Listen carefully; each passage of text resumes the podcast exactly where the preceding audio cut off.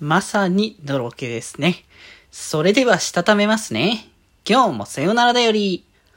はーい、どうも、皆さん、こんばんは、デジェでございます。はい、この番組は、今日という日に、さよならという気持ちを込め、聞いてくださる皆様にお手紙を綴るように、僕、デジェジがお話ししていきたいと思います。はい。ということでですね。まあ今日はね、木曜日なのでまたね、あの、いろいろと作品紹介みたいなのね、していきたいかなと思ったんですけれども、えー、今日ご紹介させていただくのがですね、えっ、ー、と、五道なめさんがね、書かれました、俺の彼氏とののろけを聞いてくれというね、あの、作品でございます。まあ、なんかタイトルのままというタイトルのままっていう感じなんですけど、まさにのろけというか、まあ、大体こういうさ、あの、BL とか、あの、恋愛ものの作品って、こう、家庭を描くじゃないですか。大体こう、こう、付き合うまでの過程っていうのをね、描いて、まあで、なんかシリーズものになってくると、そこからの、こう、先の未来のエピローグ的なお話とかがね、こう描かれてくると思うんですけど、ね、この作品はあれですね、まさにその、まあ、もうしょっぱなから、こう、もう付き合ってますとの状態からの、こう、もう、のろけっていうものをも、こう、描いているというね、あの、形のね、あの、作品でございますと、ね、いうところで、まあね、あの男前の、まあ、あの、ちょっといかつめみたいな感じのツーブロをね、あの、六郎っていうね、あの、キャラクターと、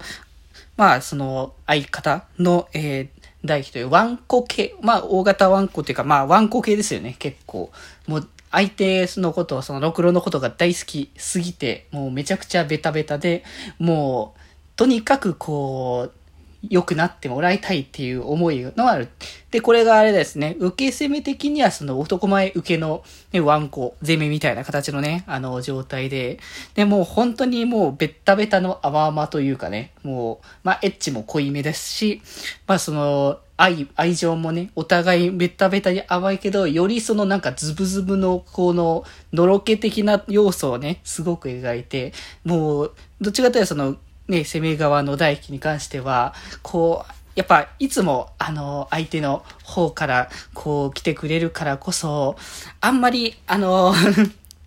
ね、こう、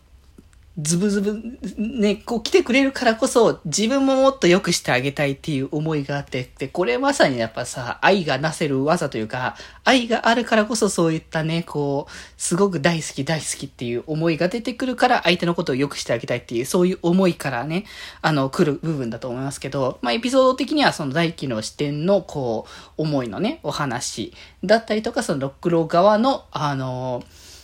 こう過去のエピソード、その当時のこうで出会いからのちょっとエピソードが込みながら、あの、そこら辺のこう付き合うまでの流れというか、そこの経緯みたいなところが描かれつつ、まあ最後はもうね、イチャイチャラブラブのね、あの、温泉旅行のね、エピソードということで、もう本当に、まさにこうタイトル通りの、こう、のろけだったりとか、こう、エッチなものがね、こう、多分、多分にね、あの、含まれているというね、形のね、作品というところで、いや、この人の作品別の本でね、あの、読ませていただいてたんで、あ、この新作が出るんだって思った時に、その、もう普通にね、購入しようって思ってて、